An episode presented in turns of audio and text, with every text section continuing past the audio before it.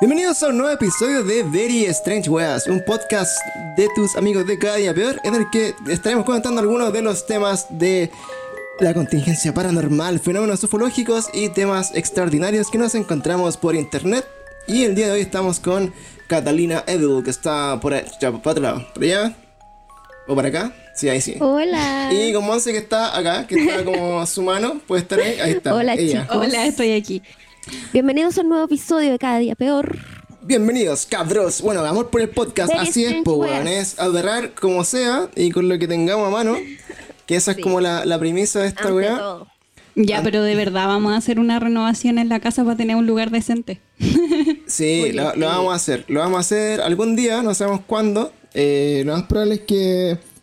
eh, de hecho, uno de los otros problemas que tenemos es que donde queríamos poner el computador no hay enchufe, weón. Así que, así que estamos. Estamos cada vez más, más complicados, así que lo más probable es que tengamos que eh, cambiarnos de casa. De nuevo. Algo así, como Claro, hay que cambiarse de casa para que este podcast resulte a la perfección. Así es. Oye, chiquillos, bueno, entonces el día de hoy, primera vez, no, segunda vez que estamos transmitiendo por Twitch este podcast de Very Strange Weas que eh, he llevado a ustedes gracias a nosotros mismos nomás, porque nadie nos apoya en esta wea, pero eh, estamos con, eh, con la Katy y la Monse, hemos estado eh, conversando sobre eh, algunos encu- encuentros, historias que nos han enviado los chicos ahí a nuestro, a nuestro correo, que recuerden cada día peorpodcast.cl, nos pueden enviar sus historias eh, paranormales, encuentros o cualquier cosa que les haya ocurrido en sus vidas eh, o cortas vidas paranormales. Y hoy día en particular nos había quedado pendiente hablar más en detalle sobre eh, todo este tema de la, de la gente de sombra. ¿Te acuerdas, Cata, que lo habíamos dejado pendiente porque eh, fue comentado así como bien superficialmente por nuestra amiga eh, Andrea? Y eh, en ese tema queríamos ahondar nosotros el día de hoy. Porque eh, saludo, muchas gracias ahí a, a José Luis, mira, el nuevo seguidor. que- Mira el José. No nos seguía, mira. Mira qué feo. Mira qué feo, sí, maldito. Y bueno, el, el tema que queríamos comentar de la, de la gente de sombra, eh, más que nada porque efectivamente el día de hoy, una de, de las chicas que es eh, auditora de nosotros, todavía no voy a decir su nombre porque no sé si me lo, lo puedo decir o no al aire, eh, nos envió una historia, una historia sobre un encuentro que tuvo con esta gente de sombra que la marcó durante su niñez. Y es lo que vamos a estar leyendo el, el día de hoy. Y también les voy a aprovechar de contar así como una... eh, ¿De dónde viene este, el término y la descripción de la gente de sombra? Porque fue una investigadora de estos temas paranormales eh, que acuñó el término en un programa eh, radial, antes que existían los podcasts, esto se hacía por radio. Y en el programa Coast to Coast de Estados Unidos, ella empezó a hablar de estos, de estos encuentros, de estos seres, y también empezó a recopilar eh, información en todo el mundo sobre eh, las personas que lo veían. Y eso es una de las cuestiones que nosotros hemos comentado varias veces. eh, que esto- estos fenómenos empiezan a ocurrir así como en tantos lugares distintos y a tantas personas distintas que finalmente eh, nos llama la atención de que no son fenómenos aislados, ¿cierto? Que son transversales y que ocurren en todos lados y que de alguna forma se empiezan a unir. Y hoy día, en nuestro afán de. eh, de Y de cierta forma como que las siluetas se replican, como que más de una persona ha visto lo mismo anteriormente. Claro. ¿Sabéis que me acordé de algo muy cuático que nosotros no hemos mencionado anteriormente en el podcast? Pero yo no sé si ustedes saben acerca de que hubo un, un tiempo en Estados Unidos, esto fue un video de Dross, yo me acuerdo hace 100 años que vi, que habían en- pegados como en los postes, como la foto de una mujer y decía, ¿has visto a esta mujer en tus sueños? Ah, Comunícate de acá. Sí. Cuático, porque más encima eso no sería como un, un ser o una sombra, sino que directamente una persona que en común se le aparece a un montón de personas en los sueños. Claro, eso también lo viste como que eh, es como la figura, como la silueta de un, de un pelado, ¿no? De un weón No, que... era como una señora. No Ah, ya, yo, yo me acuerdo del, de una que es como un viejo pelado, que es como raro, así como decía, ¿has soñado con este hombre? Una wea así. Y, también tenía una, Ay, una no cara me acuerdo muy- de la cara, búscalo. Una cara así como... Ahí, bueno, ahí, ahí lo vamos a subir más ratito porque no sé cómo... No quiero cometer el error de querer mostrar lo que estoy viendo y después cagar toda la web. Así que vamos a estar buscando eso también. Oye, pero podríamos revisarlo porque también se relaciona un poco con este caso. Y bueno, les vamos a comentar un poquito entonces de la gente de sombra. Eh, bueno, la gente de sombra, que es lo que hemos conversado muchas veces, que son como estos seres que nos contaba Andrea, que dentro de- del capítulo de, de estos viajes astrales, de sus sueños vívidos, todos estos viajes que tenía ella de Mira, forma mira, mira. consciente. eh, es el hombre. Ah, sí. has soñado con este hombre, exactamente esa weá, y hay mucha gente como que quedó para la cagada también ahí, como cuando vio esa foto, decía así, weón, qué chucha, yo soñé con él y lo conozco, y what the fuck, Qué miedo, concha tu madre. Ah, mira. soñé con él. ¿Has soñado con este hombre? ¿Ese Cesarito? No, bueno. mira, talla. Bueno, Me salió al inicio, yo no fui César. César de Críticas QLS, yo no fui. César QLS. Eh, entonces, bueno, el, el tema entonces es que eh, la gente de sombra, que era lo que hemos- estábamos comentando, eh, esto, esta- esta- estas entidades que se asocian, digamos, con lo maligno, que, que están como muchas veces en nuestras casas, tiene mucho que ver, por ejemplo, con las personas que experimentan de alguna forma eh, parálisis de sueño también, que dicen mucho como estar en esta parálisis de sueño y ver eh, estas presencias que son siluetas, eh, a veces humanas, a veces como medias monstruosas, que aparecen mientras uno está teniendo esta experiencia. Y hay muchos, muchos, muchos reportes de eh, personas que han descrito tener estos encuentros que los acechan, algunos buenos, algunos malos. Como nos decía nuestra amiga Andrea, dentro de todas las cositas que conversamos, eh, se sintió así como muy amenazada, en particular por un hombre de sombra que es como el más característico, que es el hombre del sombrero, que él es el, el ya a esta altura mitológico hombre del sombrero. Y eh, dentro de su, de- de- de su experiencia, finalmente, lo que ella no- nos comentaba es que eh, estos seres finalmente como que no es que sean ni buenos ni malos, sino que uno, según como el, el grado como de preparación o, o el grado como de predisposición que tengas como a enfrentar estos fenómenos, es que tú le das una connotación negativa o positiva. Exacto.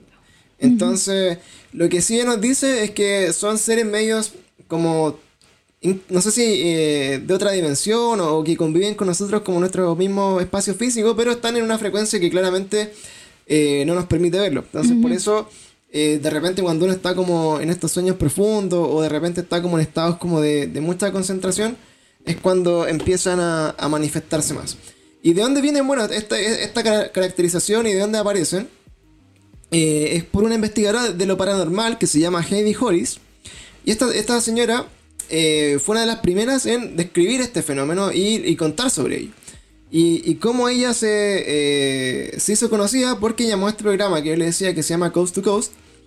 Y en este programa ella empieza como a dar muchos testimonios de personas que eh, estaban sufriendo como estas visitas. Estas visitas, como les decía yo, recurrentes de, de seres que son muy similares, que son, lo hemos comentado también otras veces, como eh, siluetas de un, de un humano que tiene como un típico gorrito, que es el hombre del sombrero, que como se conoce, con, un, con una gabardina. Eh, también ha visto siluetas de personas, así como un niño, una niña con ojos rojos, que también eso eh, se ha, eh, ¿cómo se llama? Se ha popularizado harto. Y si ustedes se meten como a grupos de discusión sobre estos temas, por ejemplo, en Reddit hay un grupo que se llama Shadow People o Shadow Persons. eh, y también existen así como hartos testimonios de, de la gente que día a día está como eh, siendo acechados por estos seres. Eh, entonces, bueno, en muchos, en muchos lugares, eh, como a nivel de la historia, se han descrito en el fondo que uno cuando, cuando fallece o, cuando deja de existir terrenalmente es su alma eh, la que trasciende y que tiene que llegar, digamos, como a un, eh, a un, a un plano superior, ¿cierto? Es como ir a lo que se conoce como ir- irse al, al- cielo o al paraíso o ascender según la religión en la que uno, crea. Y esto se ha relacionado también con que muchas de estas almas o, espíritus o seres que se quedan entre medio, entre el, plano físico y el, y el astral, eh, son los que empiezan como a, co- a cohabitar con nosotros y finalmente se terminan convirtiendo en apariciones, en, en poltergeist o en, o energía que queda como eh, atrapada en la Tierra, ¿cierto? Pero aún así, eh, por ejemplo, uno podría decir, no sé, eh, oye, ¿sabes que yo vi un fantasma? ¿Cierto?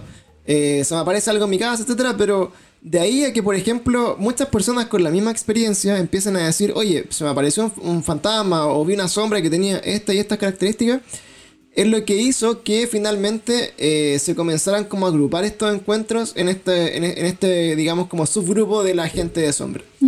Y por eso se han hecho eh, tan conocidos. Entonces Heidi Hollis, eh, que es esta investigadora paranormal, ella se ha dedicado mucho a recolectar como historias, y se ha, se ha- se ha preocupado mucho también de dar a la luz como este fenómeno que está ocurriendo como recurrentemente. Y ella lo que hizo fue publicar un libro. De hecho, bueno, a todo esto, ella eh, registró la marca de Shadow People, así donde típico gringo, así como classic gringo. La- así como si tú ocupáis la marca eh, Gente de Sombra, Shadow People, para hacer una película, para hacer como un libro, cualquier cosa. Le tienes que pagar a. Heidi. Exactamente, Heidi cobra ahí su. Super vía la Heidi. sí, pues ahí Heidi cobra su. su, su tajada por el- los derechos de autor. Y entonces, bueno, ella eh, ha estado eh, recurrentemente eh, recibiendo historias, ¿ya? Y ella cuenta que esto le partió, digamos, en su vida desde el año 1995. En 1995 fue la primera vez que ella recibió como, dentro como de, de su grupo de investigación, empezó como a recibir como los primeros reportes de apariciones del hombre de- del sombrero, que es The Hatman. Y ella publicó un libro que se llama The Hatman Letters. Y es ahí donde ella eh, empieza a escribir sobre todos estos encuentros que muchas personas le eh, empezaron a, enviar. Y bueno, quisiera eh, partir bueno, leyendo una de esas historias porque una de las cartas que le escriben a ella. Eh, y, y creo que es como la, la más eh, significativa para ella misma porque es la que tiene publicada en su, en su página. Eh, son dos historias las que se pueden leer en la página de, de Heidi que se llama como heidihollis.com y ahí ella promociona su libro y habla, habla de todo este caso. Y, cada vez que nombra a los hombres de sombra sale una R arriba Claro. de marca registrada. Sí, claro. Cada vez que dice Shadow People, dice así como Shadow People con una, una R de, de marca registrada. Y acá le dicen, esta es una de las cartas que estamos leyendo en este momento. Le dice, eh, querida Heidi, si no, te, si no te interesa, tengo una historia que me gustaría compartir contigo. Eh, durante... mm, Puta, esto lo estoy viendo en inglés, así que voy a hacer una traducción bien, bien chafa, así como al mismo tiempo. Cuando estaba creciendo. Cuando estaba creciendo, mi hermano y yo compartíamos la misma habitación. Mis padres dormían en la habitación de la eh, consiguiente. Una noche en particular, mis padres estaban todavía despiertos, pero mi hermano ya se había dormido. Sin embargo, estaba teniendo muchos problemas para dormir. No podía descansar. De alguna manera, eh, eh, estaba consciente de que todo alrededor mío estaba como quieto. Había una ventana muy grande en nuestro dormitorio, la que reflejaba muy claramente eh, todo lo que teníamos en nuestra habitación. ¿Ya? Una ventana gigante que reflejaba lo que estaba adentro. De alguna forma, eh, una presencia que estaba en nuestra habitación me hizo saber que estaba ahí. Entonces me levanté y vi en el reflejo de la ventana. Y fue la primera vez que lo vi. Era un hombre, vestido todo de negro, eh, sosteniendo un, un bastón en su mano derecha. Y se veía muy como una persona normal, casi. Debería haber tenido unos 70 o 80 años. Lo pude ver tan claramente que él eh, se quedó parado ahí mirándome, mirándome muy de cerca. Esta extraña eh, situación no, eh, no me hizo sentir ningún miedo, pero de alguna forma sí llamó mi atención cuando él levantó su, su mano como apuntándome con su bastón. En ese momento fue cuando repentinamente sentí un choque eléctrico en todo mi cuerpo y me quedé paralizada. Traté de llamar a mi hermano que estaba al lado mío, pero fue todo en vano. Tenía muchos problemas para moverme y me sentí y me caí inconsciente. No sé cuánto tiempo eh, estuve eh, tirada en el suelo antes de que mi padre eh, viniera y me despertara. Él me tuvo que sostener y me preguntó si necesitaba agua o algo. Así que de nuevo me volví a la cama y comencé a dormir. Esta experiencia con el hombre del sombrero eh, pasó durante un tiempo muy malo en mi vida. Mis padres estaban a punto de divorciar Y mi, uno de mis abuelos había muerto recientemente.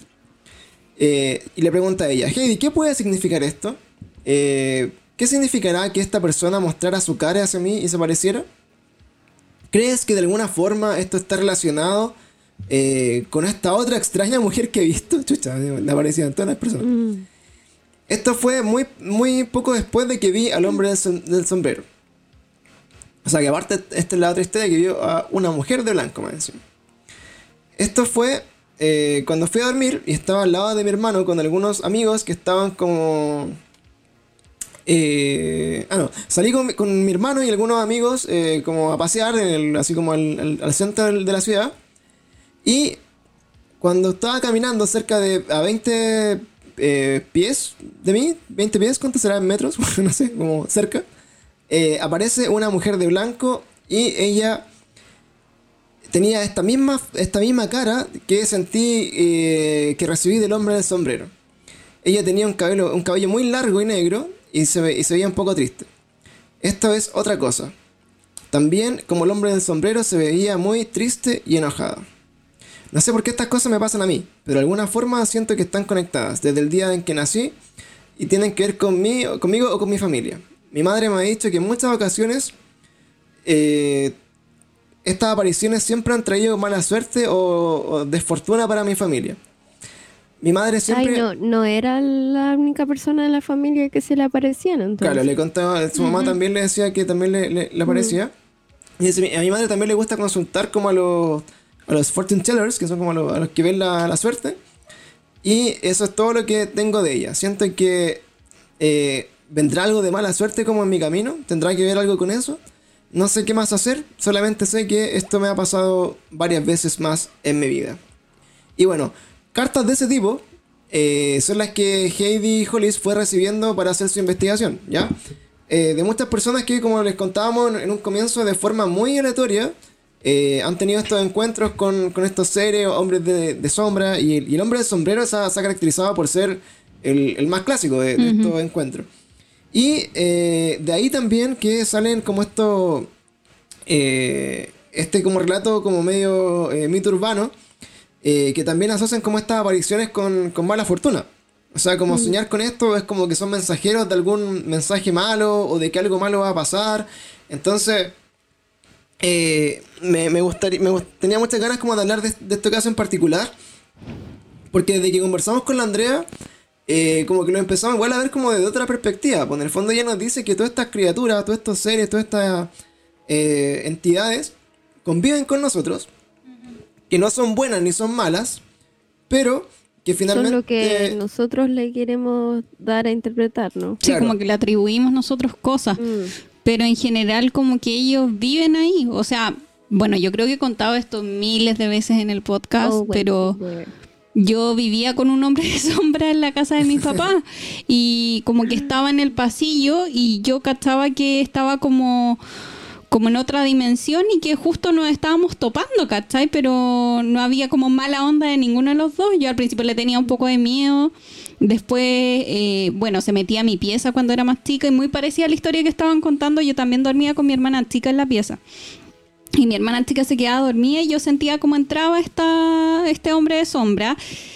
Yo no tenía idea antes del hombre de sombra y era, pero calcado a lo que dicen en, en los dibujos y todo, ¿cachai? Es una persona alta, eh, con sombrero, con un abrigo negro y yo lo veo siempre con cara como de una persona mayor, como de, sí, puede Pero ser se le como ve la 70. cara, o sea, se le alcanza a ver como rasgos en la cara, porque yo, un por poco de ejemplo, rasgos, cuando- sí. Sí, y en la carta que estabais leyendo decía que era como asiático. No, yo lo vi caucásico total. No, ella, la, la niña era asiática, Ah, ella era asiática Claro. y lo veía como white man. como un white man, claro, un Ah, white ya. old man, como era la, el que decía en la carta.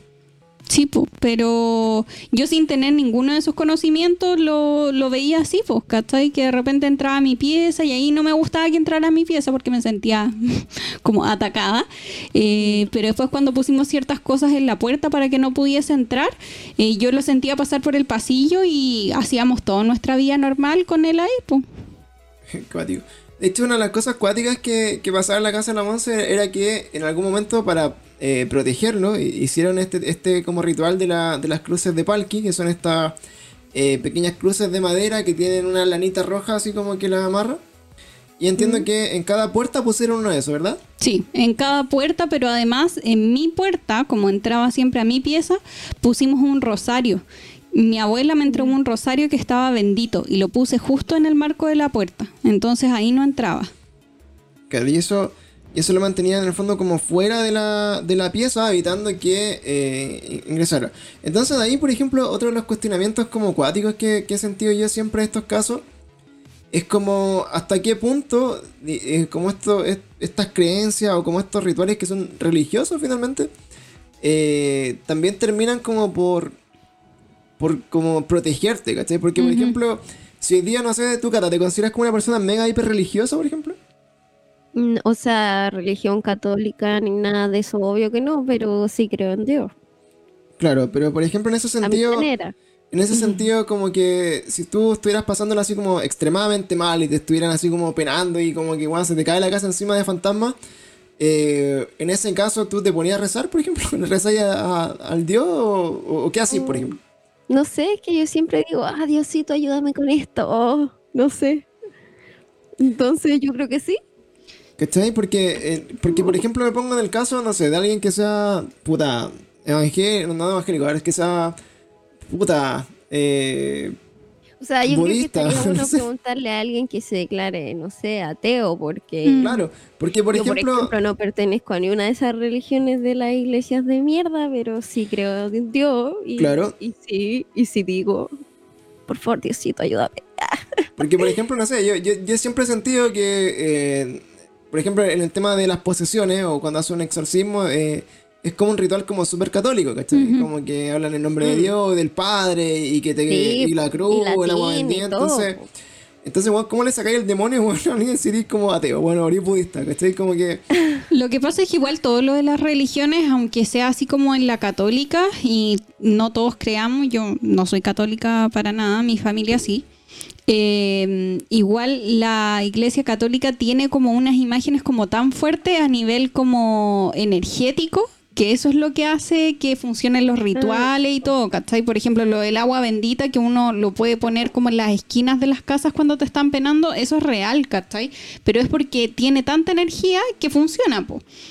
Y en como en algo paralelo a, las religiones, por ejemplo, en el departamento que viven mis papás, eh, antes ahí vivían uno, unas personas que eran evangélicas y hacían eh, no son rituales, ellos les decían otro nombre. Eh, pero que, o sea, igual era como un ritual. Bueno, es un ritual, pero como para la, la cultura. Pero es que yo opino que eso se replica en las diferentes religiones. Por ejemplo, no sé, en el budismo, en el hinduismo, también existe un infierno, también existe un diablo y también existe un dios, ¿cachai? Entonces yo creo que en diversas religiones podemos ver, no sé, algún tipo de exorcismo, algún tipo de, de ¿cómo se le puede llamar? Como marihuanza para espantar a los diablos. Como un ritual. Pero, pero, a lo que voy. al final todo es lo mismo. Sí, a lo que voy es que ellos. todos tenemos al diablo, ¿cachai? A lo que voy sí es que ellos en el departamento hacían unos rituales. En el departamento que después nosotros nos fuimos a vivir. Entonces, cuando empecé. ¿En qué consistían los rituales que hacían ellos? Se supone que hacían como, como estas como misas de evangélico. O sea, no quiero sonar así como como despectivo, pero como que estoy hablando de lo no, no es algo despectivo, no sé cómo se llaman, porque ellos les tienen otro nombre a sus misas, ¿cachai? Y mi mamá siempre me decía, no, si todo fue bueno, todo fue bueno, pero obvio que si quedaron ciertas energías ahí pegadas era porque no todo era muy bueno, ¿cachai? Igual me mm. acuerdo algún momento haber escuchado algo así como de algo de un exorcismo, así como por ahí pasando. Como que se te metió el diablo evangélico y se lo sacamos con un ritual, así una wea viola. Oye, pero eh, igual la religión evangélica es una religión súper escandalosa, creo yo. Claro. O sea, bueno, sí. igual hacen hartas cuestiones medio raras. Sí, o sea, bueno. En una de esas eh, igual podía traer algo que no sea tan celestial. Sí, pues yo creo que como en el afán de atraer cosas buenas también Mm. se puede pegar cualquier otra cosa, ¿cachai? Entonces siempre mi, mi postura era que quizás en uno de esos ritos se pegó este hombre de sombra y quedó en el departamento, ¿cachai? Y no tenía Mm. cómo irse, nosotros tampoco cómo sacarlo y finalmente había que convivir, pues. Claro. No queda otra. Mm. A mí lo que me, me hace como... Como decía la Andrés, decirle, te amo, te acepto. Te acepto, hazme lo que quieras y te doy todo el amor del mundo y te elimino. 10-4. Porque, por ejemplo, eh, yo de repente sentía que quizás como ya buscando las explicaciones, hoy día vi un documental que se llama Humano, que está en Amazon Prime. Eh, y es de un buen que se va también, va, así como se mete en los Andes con un chamán en Perú. Y también le pregunta como el significado de la vida y como la existencia y todo lo que somos y todas las cosas. Entonces finalmente como que la, la las grandes conclusiones que llegan como en varias culturas o como que llegan las personas que están investigando como estas cosas sin un sesgo religioso o sin un sesgo digamos ni siquiera científico es que finalmente lo que lo que nosotros eh, entendemos de forma transversal es que son energías ¿sabes? y esa energía viaja a través de muchas dimensiones, de muchos lugares y como que es muy trascendente y de energía con la que podemos interactuar y no, según que tan despiertos estemos como para percibirlo y que tan iluminados estemos, tan, no sé, preparados estemos para hacerlo. Y eh, toda esa energía eh, se canaliza según, no sé, pues, tus emociones o tu forma de, de- de vivir en el, en, el, en el espacio eternal. Entonces, por ejemplo, se habla mucho que las casas cuando están muy cargadas porque, no sé, pues, hay muchas peleas o hay como problemas y, y- y- y en esa casa como que eh, esa cantidad de energía negativa que se concentra puede que de repente abra, no sé, pues como un portal o dé el paso para que otra energía que está como en el mismo espacio pero en otra dimensión, en otra frecuencia, como que pueda entrar Entre, y, y se mm. quede ahí. Y de Lo hecho, mismo que los poltergeist, que Claro, también son de pura energía. que se acumula mucha, mucha energía. Entonces, por ejemplo, acá, en, en esta carta que leímos al principio, ella habla de eso, ¿cachai? Así como tendrá que ver como que en mi casa las cosas no estuvieran muy bien y que hace poco se murió una tía y más encima mis papás pasaban peleando porque están a punto de divorciarse, ¿cachai? Entonces, de repente igual, eh, nosotros... Es que yo creo que ahí volvemos a lo mismo, imposible como no meterme porque creo que es que nosotros somos energía, ¿cachai? Claro. Entonces nuestros mismos movimientos, nuestras mismas sintonías, ¿cachai? Frecuencias hacen que las cosas se desequilibren o estén equilibradas, ¿cachai? Pasa también con las mascotas, ¿cachai? Que yo tengo mi vecino en Melipilla que tiene un perrito pastor alemán grande, como son los pastores alemanes y todo. Y ellos son una familia muy problemática, o sea, nosotros hemos tenido que hasta salir para afuera porque escuchamos que se están agarrando a combo y cosas así. Y el perro es un perro pero desequilibrado así total, total, total, total, como que odia a todo el mundo, se tira a morder a todo el mundo. Y una vez se puso a pelear y casi le sacan la oreja. De hecho, nosotros ahora estamos instalando como palo entre medio de la reja para que el perro no moleste más a mi perro, ¿cachai? Claro. Y es cuático como se le, se le contagian esa energía a las mascotas Mm. también, ¿cachai? Como que no, no solo cargáis tu hogar, sino que a las mascotas y todo tu entorno. Sí, bueno, entonces yo creo que, claro, de- dentro de las cosas que ya hemos leído y hemos aprendido en este podcast, así como con nuestra gente que es invitado, con la gente que manda como su- sus casos, es que, claro, finalmente nosotros somos al final responsables como de los fenómenos que nos rodean y que también la energía eh, juega un rol súper importante, porque, que, onda, ya el hecho de mentalizarte en hacer algo o como de que la... de ver algo, que eso es lo que nos decía la, la Andrea también, como que si tú eh, te mentalizás y querís como buscar esta experiencia, también podéis conseguirlo como enfocando esa energía como en las cosas correctas. ¿Cachai? Exacto. Igual siempre hay como mucha gente, igual que se burla mucho como del mindset y la weá. Pero en verdad hay que entender que nosotros somos energía, ¿cachai? Como que no sé si alguien llega con la weá a la casa, arruina la onda de toda la casa y ¿qué, ¿cómo te explicáis eso, cachai? Sí, bueno. Entonces es como partir como por algo tan básico como eso. Bueno, es para, es para el Loli. Mm. Y eso nos lleva entonces a la historia de nuestra auditora. Así como que es bacán comentar estos casos y esta, eh, hablar de estos temas teniendo la referencia de personas que puta viven en Estados Unidos que puta han tenido como eh, estas apariciones, etcétera. Pero la gracia como de este podcast, que me gusta mucho, es que gente que nos está escuchando o nos está viendo, así como las personas que están conectadas ahora, eh, nos mandan su historia. pues, y eso también nos hace un poco aterrizar que, eh, que no son eventos tan lejanos ni, ni, ni tan eh, poco frecuentes. Entonces, lo que estamos buscando acá nosotros es como recopilar la mayor cantidad de información posible y, y- y de tratar de explicarnos, de aprender, porque eso nos ha, nos ha permitido eh, de repente tener incluso menos miedo a estas cosas. De hecho, para mí hoy día como que si me dicen así como, weón, hay un hombre de sombra en tu casa, lo vi, es como, weón, ¿dónde? Preséntame, quiero, quiero verlo. ¿Cachai? Quiero decirle que es libre. Ah, Quiero decirle que lo apaño, weón. Que estoy con él, weón. Me voy a comprar un estamos sombrero igual que en esto, amigo. Sí, Para parecerme a él. sí, po. Crucemos juntos. Sí, muéstrame que hay más allá, hombre. Hay una frase que me encanta, me encanta mucho, que dice, la sombra no es oscuridad, es el lugar donde la luz descansa. Oh. La. Eso es como para pensar que. El yin y eh, el yang, sí, que somos equilibrio Somos y somos un- energía. equilibrio energético.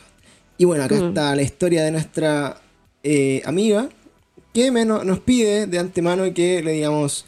eh, puta, Anu.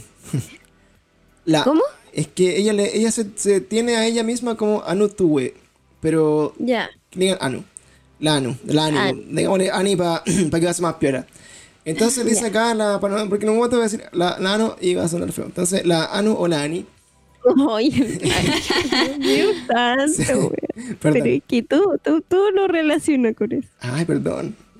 No lo puede evitar. Es inevitable. De hecho, mira, No lo me- puede evitar, es como algo que tiene dentro, así, sí, de hecho, me, me- verbal. me voy a aplaudir, mira, cacha. Voy a dar una ovación por esa, esa- Ya, entonces, bueno, vamos con la historia de nuestra amiga. ¿Dónde está el botón del misterio? Ah, entonces, vamos con la historia de nuestra amiga, a ver. ¿Debe ser ese? Ahí. Eso. Misterio. Dice, hola, les escribo porque llevaba hace mucho rato guardándome esta historia. Si es que la llegan a contar, me gustaría que no me llamen por mi nombre. Lo hicimos. No hemos fallado esta vez. Hemos fallado. Y ella será desde ahora adelante Ani para nosotros. Ya. Hola, Ami. Ya, Ami mejor. Ami, Como ami. Ami, como Ami. mi amigo Ami. Como Ami y Perlita. Eh, dice nada porque quiero mantener mi eh, identidad en secreto y prefería que no la mencionara. Entonces dice, bueno, esto me pasó cuando tenía unos 6 o 7 años, en un restaurante chino que queda cerca de mi casa. Recalcar que muchas veces he leído y me han dicho que este tipo de experiencias son mucho más comunes a edades, tempranas. No sé por qué. Bueno, lo que ya sabemos y como hemos aprendido es que nosotros cuando como que todos nacemos con la posibilidad como de ver cosas, de hecho es como es típico en los niños que eh, perciben y hablan solo y tienen amigos imaginarios, ven duendes, ven a la Se acuerdan abuelita, de sus vidas se pasadas. acuerdan de su vida pasada, Sí, claro. pues. Como que nosotros Oye, nacemos así. Brígido, no hemos hablado de los niños que hablan de sus vidas pasadas. Deberíamos recopilar esa información. Sí, son demasiado acuáticas esas Es historias. demasiado choqueante, weón. De hecho, ahí eh, le hicimos como un breve repaso en el capítulo de regresiones, pero hay que, hay que buscar como la historia más brígida. Chiquillos, si alguien tiene su historia que se acuerdan o algún familiar, algún niño que conocen se acuerda de su vida pasada, escríbanos. Claro. O si tenían así como alguna, algún recuerdo Eso es como muy blow your mind, la weá. Sí, mindfuck. Sí, acuático. Entonces, bueno, ahí de lo que hemos aprendido, gracias a este podcast que también cumple un rol educativo, es que, que claro, nosotros todos eh, nacemos con esta cierta habilidad como de percepción, eh, digamos, como este sexto sentido, el que lamentablemente por nuestra experiencia en el mundo terrenal se va perdiendo. Y eso inevitablemente, in- inevitablemente hace que eh, empecemos como a dejar de tener esta experiencia y sea cada vez más difícil eh, ver gente. Entonces por eso eh, se dice mucho que los niños de repente son más inocentes y tienen menos prejuicios, entonces por lo tanto eh, están más abiertos como a este tipo de experiencias. ¿ya? Entonces dice, bueno, eh, al pasar de los años he ido comprobando que eh, ya no me encuentro con estas personas como lo hacía cuando era niña y la verdad es que estoy muy cómodo con ello, cómoda con ello, porque esta experiencia me trajo muchos miedos. Resulta que en este restaurante chino habían unos juegos, donde los niños podíamos entrar y jugar todo lo que quisiéramos. Yo jugaba todo el tiempo ahí, hasta que llegaba la comida a nuestra mesa. Había una niña pequeña conmigo, escaló hasta lo más alto de esos juegos y yo pensé, como ella puede, yo también. Así que cedí a mis pensamientos de niña y comencé a escalar. La niña había desaparecido en ese momento. No la vi salir, pero no le di importancia. Seguí escalando y cuando llegué a la punta, la cual no era tan alta, sentí que alguien me empujó. Chucha. ¿Era la niña? No lo sé. Aún me desvelo pensando en ello. Cuando me caí de espalda en el piso no podía respirar ni hablar. Nada, ni siquiera moverme. Fueron los 10 segundos más largos de mi vida. Porque ahí Uh, estaba... le arruinó la comida a los papás. Porque ahí estaba la niña mirándome. Ay, Mentira, coche tu madre. Oh, weón, brigio. Ya, me carga cuando pasa esto. Oh, pero brigio, entonces me dice. De repente yo tirando la talla y Sí, se pone acuática Pero la bueno, justo se puso acuático en ese momento. Entonces, claro, la, la- llegó hasta arriba, la, empujó. O sea, sintió que la empujó. Y cuando caí de espalda en el piso no podía respirar, no hablar, nada, ni siquiera moverme. Fueron los 10 segundos más largos de mi vida porque ahí estaba la niña, mirándome, caminando por el pequeño espacio donde habían algunas personas negras. Hasta su ropa completa negra, no tenían rostro. Y aún así me sentía observada. La niña nuevamente desapareció. Volvió el aire y corrieron de mis padres. No les conté nada porque no quería preocuparlos. Aún pienso que es un sueño, porque me cuesta pensar que era real. Ahora, Es que parece una vez- parálisis del sueño. bueno, ahora que rara vez cuando veo por el rabillo de mi ojo puedo ver a estas personas, o a una mirándome fijamente. ay. Aún no encuentro explicación a ello. Ahora cada vez que algo relacionado con terror y cosas así me dan escalofríos. Cierro los ojos y viajo al pasado. Pensar en eso me hace sentir igual, helada, sin voz ni aire. Wow, esa es la historia, vergas, de nuestra Alto amiga impacto. Antu. Eh, y, eh, puta, bueno, es lo que les contábamos siempre, que eh, finalmente no... eh, no, no podemos como desechar como la existencia de estas cosas porque hay demasiadas personas que en nuestro entorno, esto es una niña que nos puede estar viendo ahora, que ve nuestro Instagram, que escucha nuestro podcast, que está cerca, ¿cachai? Alguien como muy cercano que nos cuenta esta experiencia. Entonces, ¿qué rescatamos de, de lo que ella nos cuenta?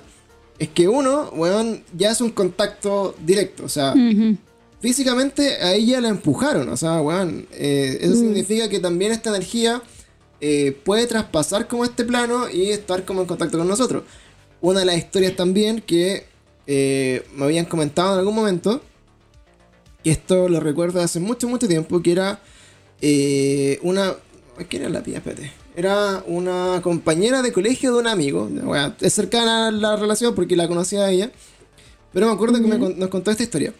Ella nos decía que una vez también estaba como en su cama, eh, durmiendo, y por decirte, por ejemplo, como a la altura de su cara, así como acá, apareció una otra cara negra.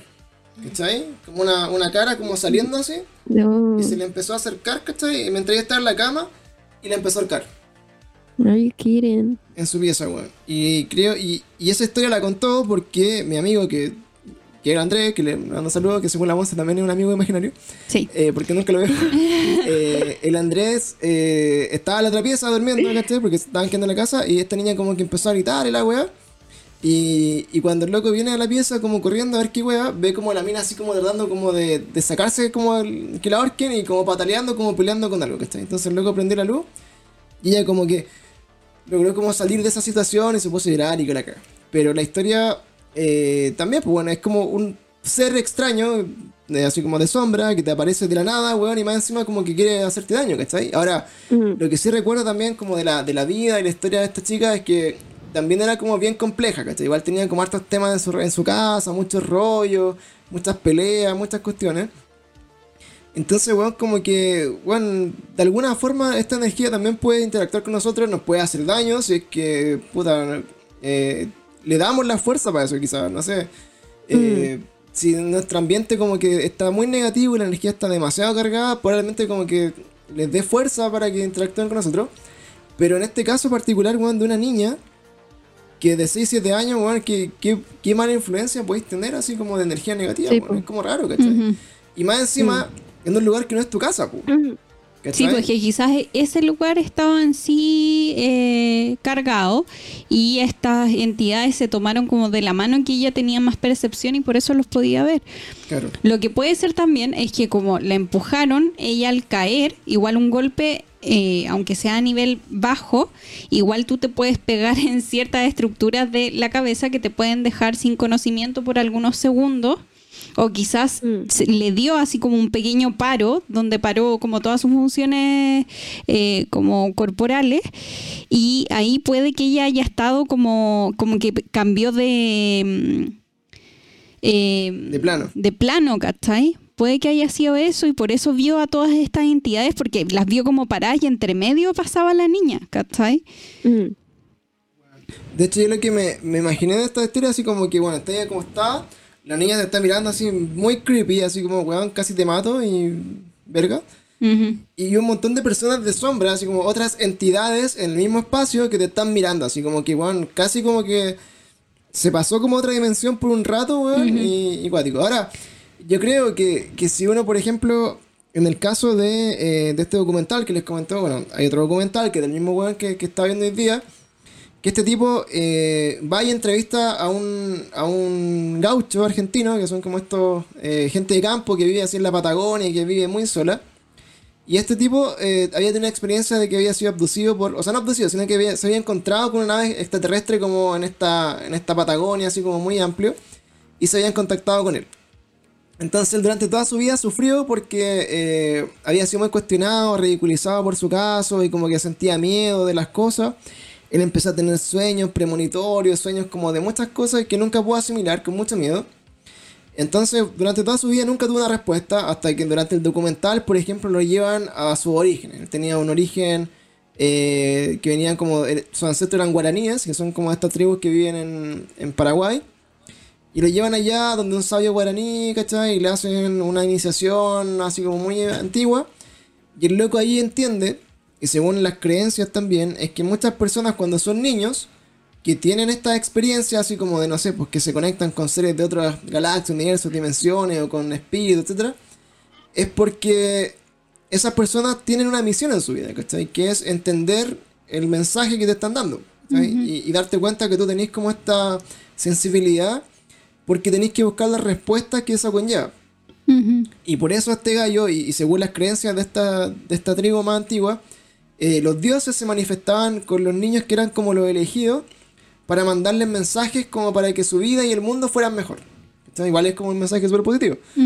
Mm. Y gracias a eso, estos niños que durante toda su vida tenían sueños y sabían más o menos lo que iba a pasar, o, o- o tenían como información que podían usar como para estar como en equilibrio con el- la naturaleza y el mundo y todo eso. Entonces también de repente, quizá a los niños que... que quizá los niños que, por ejemplo, tienen esta experiencia y no... eh, y no la olvidan y después la siguen trabajando y de repente como que están más conectados. De repente también son estas personas que de grande ya, por ejemplo, no sé, pues te ayudan a verte la suerte o te hacen limpieza. O de repente, por ejemplo, son las que se contactan con seres que han fallecido, no sé. Y tienen su camino como a buscar como explicaciones, puede ser, o, o pensando en algo más positivo, cosa de, de que no haya dicho así como, o sea, para darle como una tranquilidad a nuestra amiga de que no, no, no se encontró con un demonio casi y que, y que la está buscando. Ahora, lo otro que me llama la atención de esa historia es que todavía ahora, ya más grande, es- esta chica uno tiene, según lo que contaba en su historia, todavía no es mayor de edad, pero ya más grande, eh, todavía ha tenido esta experiencia de verlos de reojo, o sea, de saber que están ahí, ¿cachai? que, que como que, que saben, que entienden que están ahí. Y ahí es como el gran planteamiento que, nuevamente, haciendo cita al, al capítulo de experiencias gestrales que nos habló la, la Andrea, es donde cada persona, eh, en particular, tiene que enfrentarse como a estos, a estos eventos según qué tan preparado esté, po, ¿cachai? Oh, me asusté con eso. Ay. Gracias. Un André nuevo seguidor. Sí, un nuevo seguidor ahí en este que me hizo recargarme. Por favor, no nos sigan en este momento porque me, me recaí de miedo con eso. No, si nos sigan. ¿Cómo Sí, se sí. te Dele ocurre? nomás, dele Dele nomás. nomás. Entonces, bueno, la cosa es que eh, en, esta, en esta dinámica de, eh, de cómo se llama, como de, de, de ver qué tan preparado está ahí en ese momento para enfrentar estas cosas y ver lo que tú quieras, porque eso nos decían también, hay personas que toman esta experiencia y las quieren explotar, al punto de entender para, qué, para qué pasan, ¿cachai? Ujú. ¿Qué son Sí. estos seres? ¿Me puedo comunicar con ellos? ¿Están conmigo? ¿Tienen algún mensaje? Eh, ¿Me quieren hacer daño? O, o me quieren dar como ayuda para hacer como algún objetivo en mi vida. Sí, y cómo puedes trabajar con eso, pues porque hay gente que se dedica a, a trabajar con esas entidades, ¿cachai? Como las energías y todo. Claro. Mm. Y, y- Oye, ¿sabes qué? Mi mamá media bruja. weón. Como ¿Qué que de repente le achunta cosas que tú decías así como, ¿cómo lo sabe? Como el fútbol. Bueno, eso fue un entre paréntesis, porque tengo una historia como muy puntual, pero muy larga, así que en fin, quédense con eso. Pero dale, nomás, pues estamos aquí eh, para eso, para contar historias y para Mm. discutir de, lo- de los casos paranormales. Sí, pero no. Ah, no, no la voy a contar, así que palo. No, no, ya, voy a hacer un resumen, voy a hacer un resumen. Lo que pasa es que mi mamá trabaja con unas personas ¿Ya? y esa cierta persona está perdiendo de cierta forma el conocimiento. Ah, Pero ¿qué pasa?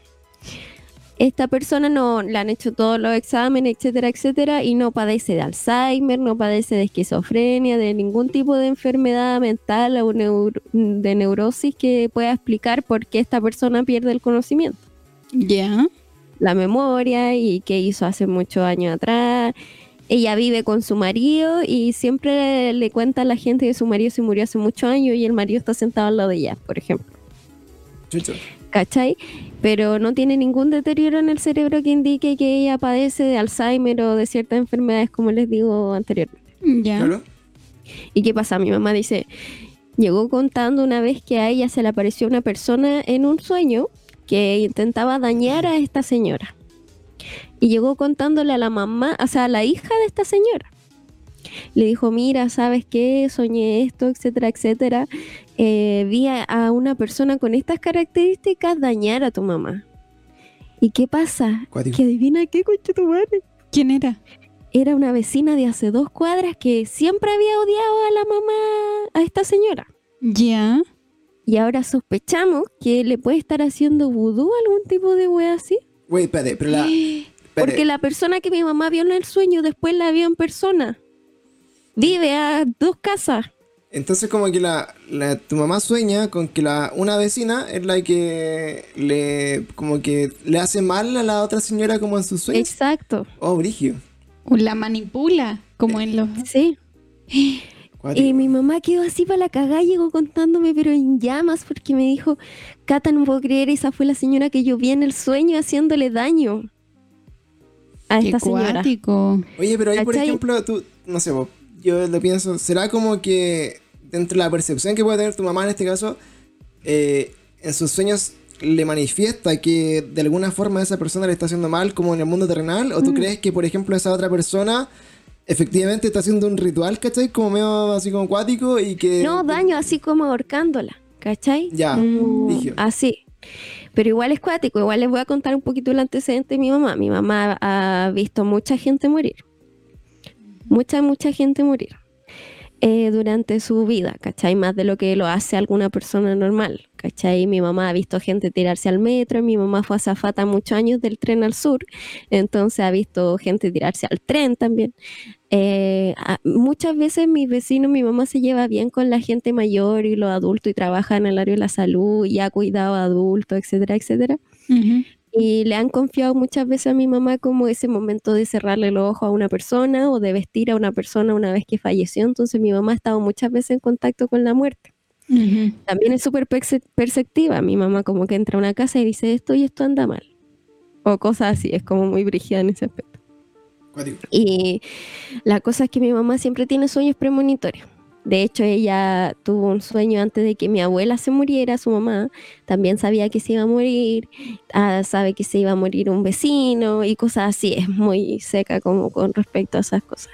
Entonces mi mamá tiene muchos antecedentes como medio brujildos de estas cosas, pero nada malo, pues sino que son como cosas que le llegan a ella, así como, ¿qué pasó? Tengo que decir esto, va a pasar esto, ¿cachai? Ujú.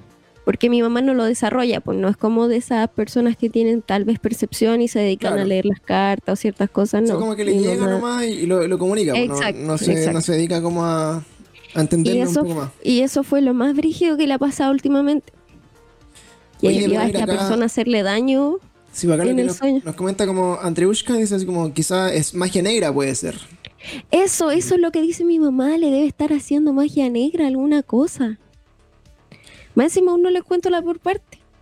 qué? No, güey. Esta persona que mi mamá vio en los sueños es la mamá de. ¿Cómo se le puede decir? Cuñada, no sé. Bueno, pero es la mamá de la, de la mujer de su nieto. Espérate. De, de la vecina. Sí, pero viven cerca, pero es la mamá de la mujer de su nieto, ¿cachai? No es como una desconocida. Ah, tienen parentesco igual. Espérate, Sí, la, la Pero nunca se ven porque no se podían ver, porque esta señora siempre la ten- ha tenido conflicto con ella, ¿cachai? Entonces, espérate, No- vamos- no han hacer tenido una buena la- relación. Vamos a hacer como la relación. Entonces está la, está la Pero vecina. ¿y qué pasa? Es que aún no Espérate. encuentro la, Pero la espérate. peor parte. Pero ordenar la historia, está, está la, está la vecina, está la vecina, la viejita que le hacen magia negra, Sí, digamos negra. Está la otra vecina que es la que le hace magia negra.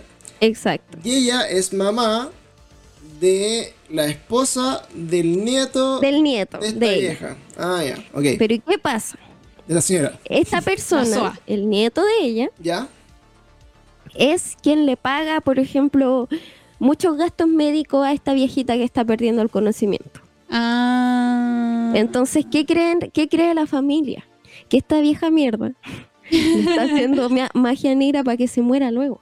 Ah, Ah. para que no, no hagan los gastos. Para que deje de ahora. gastar, de generar problemas. Oh. ¿Cachai? Entonces estamos así, todos así, como qué onda. Bueno, y mi mamá igual ha hecho como sus trabajos de energía, como no vamos a permitir que estas cosas negativas entren como en el aura de esta señora. Ya, como de protegerla.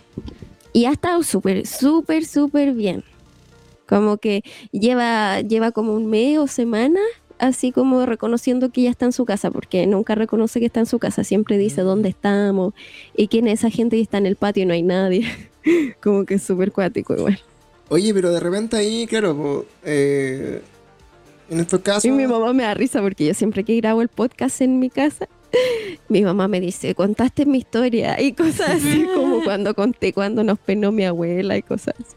Bueno, Brigio, yo creo que, bueno, ahí de, dentro de estas posibilidades, que eso también se, se, se ve mucho, como en casos ahí, así como que de internet, etcétera. Eh, Ahora le voy a decir, mamá, conté tu historia en el de para que lo escuche. de estas personas como que realmente, onda, podéis como llegar así como matar energéticamente a alguien con magia negra, pues, así como que, bueno, Totalmente, la cargáis, la cargáis, la cargáis, y la gente se empieza a enfermar, nadie sabe por qué. Mm, y de repente sale alguien y dice así como, oye, tú tenés como un trabajo, mm, Sí, y po. estás haciendo una limpieza, weón, y de repente la persona, weón, Eso mismo.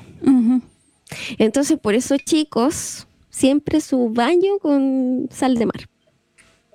Tiene que estar la sal así como hay que bañarse con la sal de mar o hay que, o hay que tenerla No, ahí? mira, a la tina la llenas con agua tibiecita, como queráis bañarte, agua, helado- agua tibia, y en un jarrito tú puedes disolver dos, no, tres cucharadas soperas de sal de mar en agua hirviendo para que se disuelva. ¿Ya? Y después eso cuando esté disuelto lo mezclas como en tu baño de tina. Ah, tenéis que Y hacer podéis prender unas un velitas de- también como para hacerlo más... Sí. místico. Hay gente que No. lo hace como más, más rápido, que se pasa sal de mar cuando está en la ducha. en- Ah, no pero tina, igual te en sirve ducha. como para foliar, como que no es tan místico. Pero se pasan la sal igual, así Mm. como rapidito. Sí, bueno, tam- también pueden eh, sacrificar un cuervo negro y con su sangre Ah, ya. en un caldero. en un caldero. Y no. No. bueno, oye, de hecho me gustaría mucho... Aquí no le hacemos esas cosas, chiquillos, este. Puro amor. De- deberíamos hablar de la, de la magia también, weón, porque es súper Sí. fuerte y acá en Chile es, eh, es un centro, bueno, el Chiloé y el sur de Chile de brujos. Es brígido. Y, y hay hartas cositas de eso. Acá, mira, nuestro amigo Javier nos dice, no soy muy creyente con este tema, pero mi polola me ha contado weas súper brígidas. Y mi suegra también, cosas que se han visto en la iglesia, haciendo limpiezas y cosas. Tan En la iglesia se debe ver, pero bueno.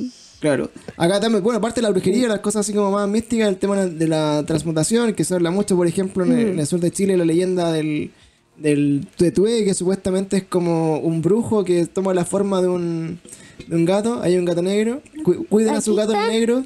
Oh, Aquí está. cosita. Lucy Liu, saluda. Sí, pues, oye, cuiden a, los- a los gatos negros y blancos en Halloween Sí, porque en Halloween tienen que cuidar a mi Lucy Liu.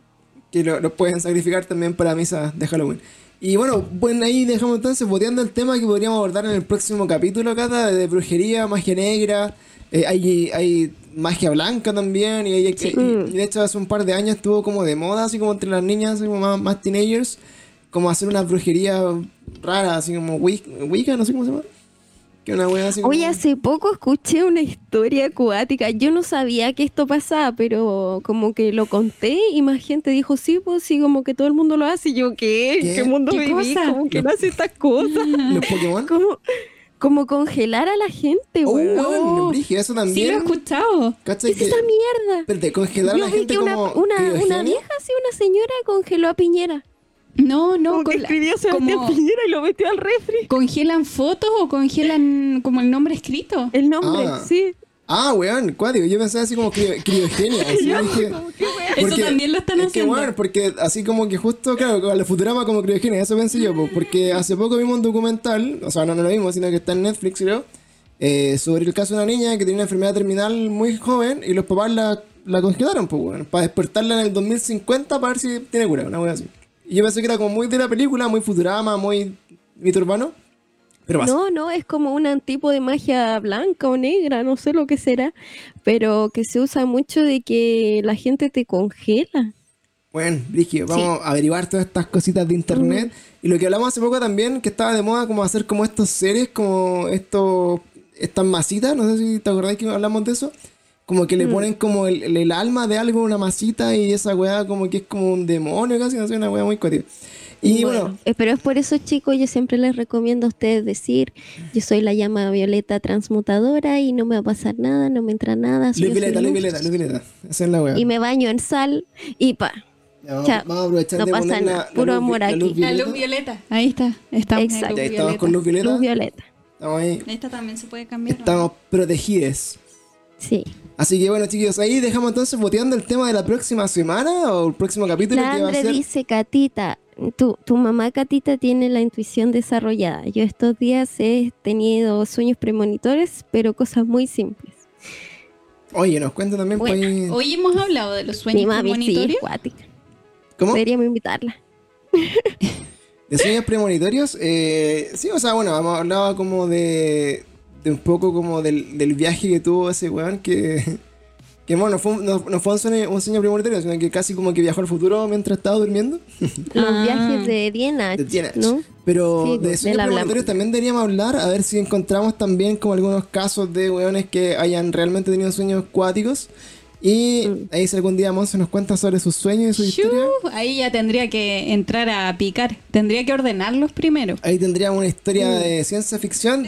Yo que las conozco, chiquillos, creo Mm. Que. no, el último sueño del que hablamos de la once con Chetumare. Sí, esos son sueños Pero flipando hasta hoy. off the record, porque son demasiado, demasiado, demasiado brígidos. Son brígidos. No y- sé, voy a, voy a. mm, Sí, no, pero es que yo creo, Monse, como lo dijimos, no estamos listos para esa conversación. Sí, no estamos- No, Yo creo que nos sé. faltan un par de hartos capítulos y, y gente que estemos ahí como más motivados para ese gente tipo de que temas. esté más, sí. Ahí ustedes me avisan. Yo estoy dispuesta a dar mi testimonio, pero cuando ustedes Sí. lo, lo estimen Yo conveniente. creo que a- a- aprovechando a la gente que nos está viendo en vivo, los que nos escuchan después en sus casas, en Spotify, en el futuro, eh, creemos que si esta comunidad crece lo suficiente como para empezar a hablar temas brígidos, eh, deberíamos estar ahí como hablando de los sueños de, de la La emoción. Andre dice, yo cachado que se pueden hacer regresiones de vidas futuras, pero ¿cómo es eso? Eso también nos, nos contó... eh, Regresiones de vidas futuras, como regresar al futuro. Es que, por ejemplo, la- lo que nos decían en, en algún momento, y que también lo conversamos, es que la teoría de que nosotros somos como seres de cuatro dimensiones y no de tres, es que efectivamente cuando trascendemos de la, de la tercera dimensión, la cuarta vendría siendo el tiempo, ¿cachai? Y nosotros así como muy al- al- al- a lo, a lo, ¿cómo se llama? A lo Christopher Nolan, vemos el tiempo como, como algo físico, ¿cachai? Como que nosotros estamos en toda nuestra línea temporal, pues entonces nuestra conciencia, nuestra alma que se va transpo- transportando, eh, también puede efectivamente eh, viajar como al futuro y estar como en una conciencia que pues de mil años para adelante. De hecho, es como supuestamente lo que le pasó a, a Dienach en, este viaje, una persona que cayó en coma y que despertó en el año 3000 y tanto y contó toda su historia en su diario. Así que vayan a escuchar ese capítulo porque también está muy entretenido. Así que bueno, chicos, ya como para ir cerrando aquí como el, el capítulo sobre la gente de sombra, sobre todas estas cosas que hemos conversado hoy día. Si alguien quiere hacer alguna pregunta, algún comentario final antes de despedirnos. Y ya empezamos como a invitar a que nos escuchen en Spotify. Recuerden que nos pueden seguir también en Spotify. Estamos como cada día peor.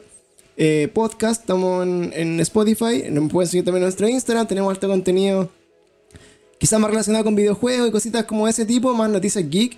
Pero también de repente nos tiramos unas noticias very strange weas que también son como de alto impacto ahí, como para el Instagram, Sí. para que las comentemos. Que hay peinado para atrás. Y la gracia también de Amo, este amo podcast. que usemos la terminología Catita Ever. Exacto. Y también la, la- la idea de que en, en nuestras conversaciones, nuestros podcasts, todos nuestros capítulos, eh, todos tratamos de buscar eh, casos. Si ustedes conocen a alguien de, cualquier cosa, que hayan visto un fantasma, una aparición, que le pasó esto, o el típico caso brígido de un carrera así como, oh, weón, weón me contó esta weá. Díganle a esas personas que nos escriban, que nos cuenten su experiencia. Nosotros estamos encantados de recibirla. Y eh, vamos aprovechando de hacer como de juntar más evidencia de que estas cosas son más reales de las que de lo que creemos. Y ahí bueno también para despedir ya como nuestro último comentario Javier también nos dice eh, existe esta teoría también de que el alma puede vivir en cualquier tiempo. A veces puedes tener una vida en el año 500 y otra en el año 3000. Después no es necesario que sea tan seguido. Exactamente, de hecho una de las cosas como las que más por lo menos eh, ya estamos creyendo nosotros esta como forma como de trascender de que tu espíritu finalmente vive mucho muchas experiencias y que nosotros eh, podamos como transportar nuestra alma a otro cuerpo. De hecho, haciendo un poco de spoilers a, lo- a los sueños de la Monse que está acá, eh, también ella nos cuenta, o sea, como gran parte de sus sueños, sus experiencias, como que, bueno, cuéntalo, como eh, así un resumen rápido. Dale, Monse. Ay, pero guíame porque yo me confundo. Bueno, y como lo sé, bueno, que nos cuenta mucho de, de que su de que su experiencia soñando, como estos temas como de, de que su alma trasciende como en otras cosas, es que tiene estos típicos sueños de que eh, eh, como que despierta en el cuerpo de alguien que sabe que su cuerpo no es su cuerpo, pero es otra persona, pero ella siente que en esencia es ella misma, de hecho también a veces siente que está conmigo y como que somos seres humanos distintos, pero en esencia somos las mismas entidades o lo que sea. Como Y- decir que se conserva el alma, pero en otro cuerpo. Claro. ¿no? Sí, mira, eh, yo de repente tengo sueños que, que, como dicen nuestros amigos, van en diferentes líneas temporales, no son seguidas y de repente van muy al pasado y de repente muy al futuro. Entonces, como el sueño más... Your Name es un muy buen ejemplo. ¿Han visto ese, esa película de anime? Es como No. caricatura de anime. Es muy buena, está en Netflix, véanla. Se llama Your Name.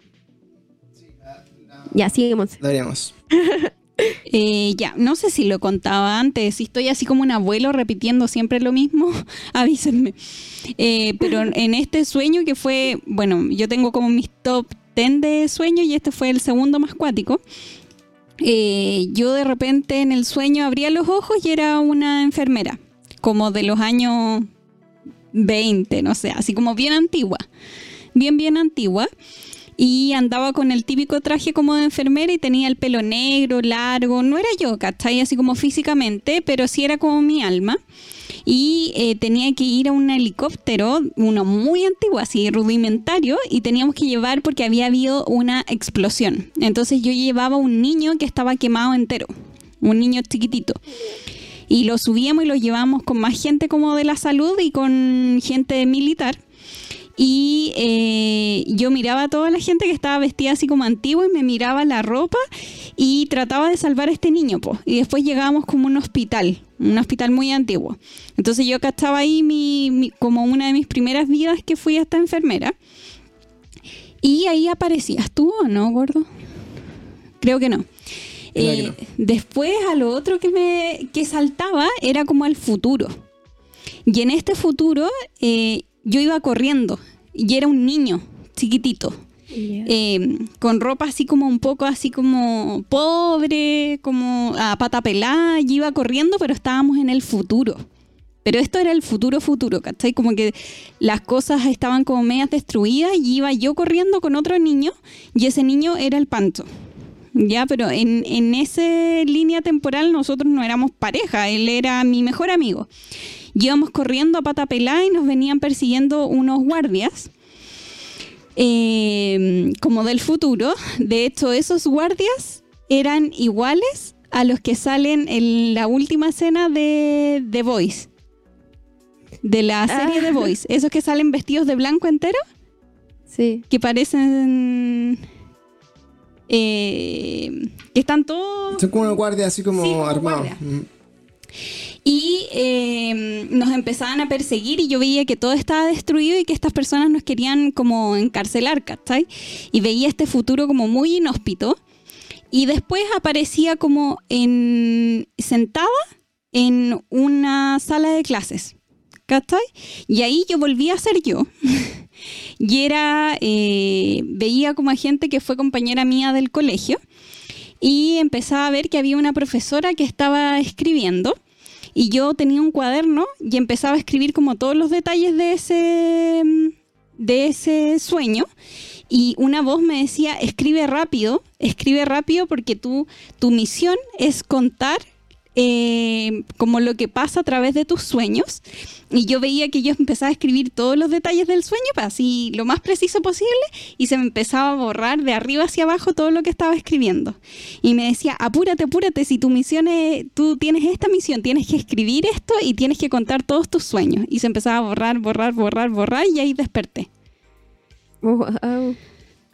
Sí, ¿cachai? Entonces, puta, dentro de los sueños que tenía la Monse, que estamos hablando ya como de este tema de, de, la- de cómo trasciende el alma y todo esto, eh, yo me lo creo caleta, o sea, es como, weón, ¿cómo vayas a soñar tan específicamente como tu vida pasada y donde mueres y después apareces en otro lado, en el futuro, y después como que otra vez te volvió el pasado? Y finalmente como que las conclusiones que hemos llegado así como conversando estos sueños es que el verdadero viaje en el tiempo no es como un viaje así como que tú pescas una máquina del tiempo y te vayas así como vol- volver al futuro, ¿cachai? No es un viaje físico. Claro, sino que el verdadero viaje en el tiempo tiene que ver más como con, con hacer que tu alma se proyecte fuera como de esta conciencia y aparezca como en el futuro y, puedas experimentarlo. Pero eso ya requiere como de un entrenamiento, yo creo, como demasiado eh, cuático como para poder hacerlo muy zen y, y es como de otra discusión. Así que bueno, ahí los dejamos metidos con el resto de los sueños porque tenemos harto que hablar, ya tenemos ahí como temitas para plantear en el siguiente capítulo, eh, sueños premonitorios, podemos hablar de la brujería, de los casos aquí como de, de magia negra, de todas estas cosas que hemos estado conversando. Y muy también enriquecida por, la, por el folclore y la cultura que tenemos en el sur de nuestro país, que está también llena de, de historias y cositas. Así que eso, chicos, pues le agradecemos a todos los que están en, en este eh, live, de este podcast, tan tarde hoy día de la noche. Y esperamos Wow, que. van a ser las 12. Sí, pues. Y esperamos Van a ser que. las 3.33. y Esperamos que, que, ¿cómo se llama? Puedan ahí eh, seguir después, escuchar este capítulo después en Spotify, lo puedan compartir también con sus amigos si que le- les quieren eh, recomendar un buen podcast, aquello no. Así que eso, pues chicos, muchas gracias por haber estado acá. Los capítulos por general duran como una horita, una horita y cuarto má- máximo, así que eh, por eso tenemos hartos capítulos para que escuchen ahí, vayan directamente al Spotify apenas terminen y tienen ahí Very Weas para, para toda la noche. Así que chiquillos, recordamos ahí que ocupen sus casquitos de aluminio para que no les lean los pensamientos los extraterrestres y recuerden... Báñense el salsita. Recuerden, ustedes son la llama violeta del computador. baños de sal, muchas cosas. Y bueno, ahí todas las teorías que tenemos de extraterrestres, viajes en el tiempo futuro. Les aseguramos que hemos hablado de muchas de esas cosas en todos nuestros capítulos para que vayan allá a Sí. escucharlos. Y recuerden chicos que la verdad está ahí afuera y nosotros solamente tenemos que salir a buscarla, recuerden. Y como dice la, la Cata también, eh, la verdad es a prueba de balas, ¿cómo es? Sí, ideas are bulletproof. Ideas Las are ideas son bulletproof. balas. Ahí para que busquemos también la verdad. Recuerden sus casquitos de aluminio. Y nos vemos en un próximo Very Strange Weas con la mano de la Monse que se despide por acá. Asómate para que la gente. dedos. Para que la Soy gente- dedos. See you later, alligator. Así que le vamos a buscar aquí un, un mejor spot a la Monse del podcast. Pero agradecemos acá el apañe, el apañe máximo que hemos tenido, chiquillos. Necesito un antiinflamatorio. Así que voy a ir Muchas a. gracias por el episodio de hoy a todos los que han estado comentando en el chat. Sí, Espero muy que cada vez seamos más. Está muy entretenida este, este mecanismo que estamos aplicando ahora. Así es, muchas gracias a todos chiquillos y voy a ir a ver si encuentro mi espalda porque la acabo de perder en este lugar. Y eh, cualquier momento Y voy a háganle bullying al pan, háganle bullying al Pancho por ser miserable. Sí, ahora, voy- ahora, ahora chiquillos que tenemos esta posibilidad de, de que nos den subs, que se suscriban al canal de Twitch y nos pueden mandar regalitos. Ahí no sé cómo, cómo funciona, pero entiendo que en algún momento eso, Mándenos una silla. eso se va a generar. La cosa en- es en comenzar a auspiciar entre nosotros, ya Sí, que nadie po. nos auspicia. Entonces ustedes, gracias a su aporte, a sus subs, a sus cositas, nos pueden llegar acá a juntar la suficiente plata para que yo no esté grabando acá con el con el con la tele arriba de dos muebles. Así Todo que por Panchito. Todos por el escritorio de Panchito. Exacto, todo por, mi, por la espalda de Pancho, porque eso es como lo que estoy Recuerden que no es tan joven, Panchito. Sí, no soy el joven Pancho Oh, antes. Recuerden que se ve de 18, pero tiene Pero casi no el lo doble. tiene. Exacto. No. Casi Pero- no. Casi el doble, exactamente. Así que bueno, chiquillos, eh, aprovechamos de despedirnos. Muchas gracias nuevamente por acompañarnos y nos vemos en un próximo capítulo de Cada Día Peor Very Strange Weas. Oye, sí, yo este creo que eso tienen que hacer un OnlyFans Vamos a hacer un OnlyFans. Eh, para que se ganen las monedas. sí, de hecho ya tengo, sufi- ya tengo chicos suficientes ya se- tengo suficientes boobies como para, para hacerlo. Así que eh, ahí vamos a estar conversando, cabrón. Mostrando las patas, exactamente. Ya chiquillos, nos vemos entonces. Mu- Muchas gracias. Y antes que esta cuestión se distorsione, bueno, voy a seguir acá. Voy a solamente dejar de. Voy a solamente dejar de grabar. A ver si quieren comentar un poquito más. eh, y de ahí ya entonces podemos conversar los últimos 10 minutitos ahí antes de irnos, ¿vale? Así que bueno, muchas gracias por este capítulo y hasta la próxima. Adiós. Chao, See you chao. on Spotify.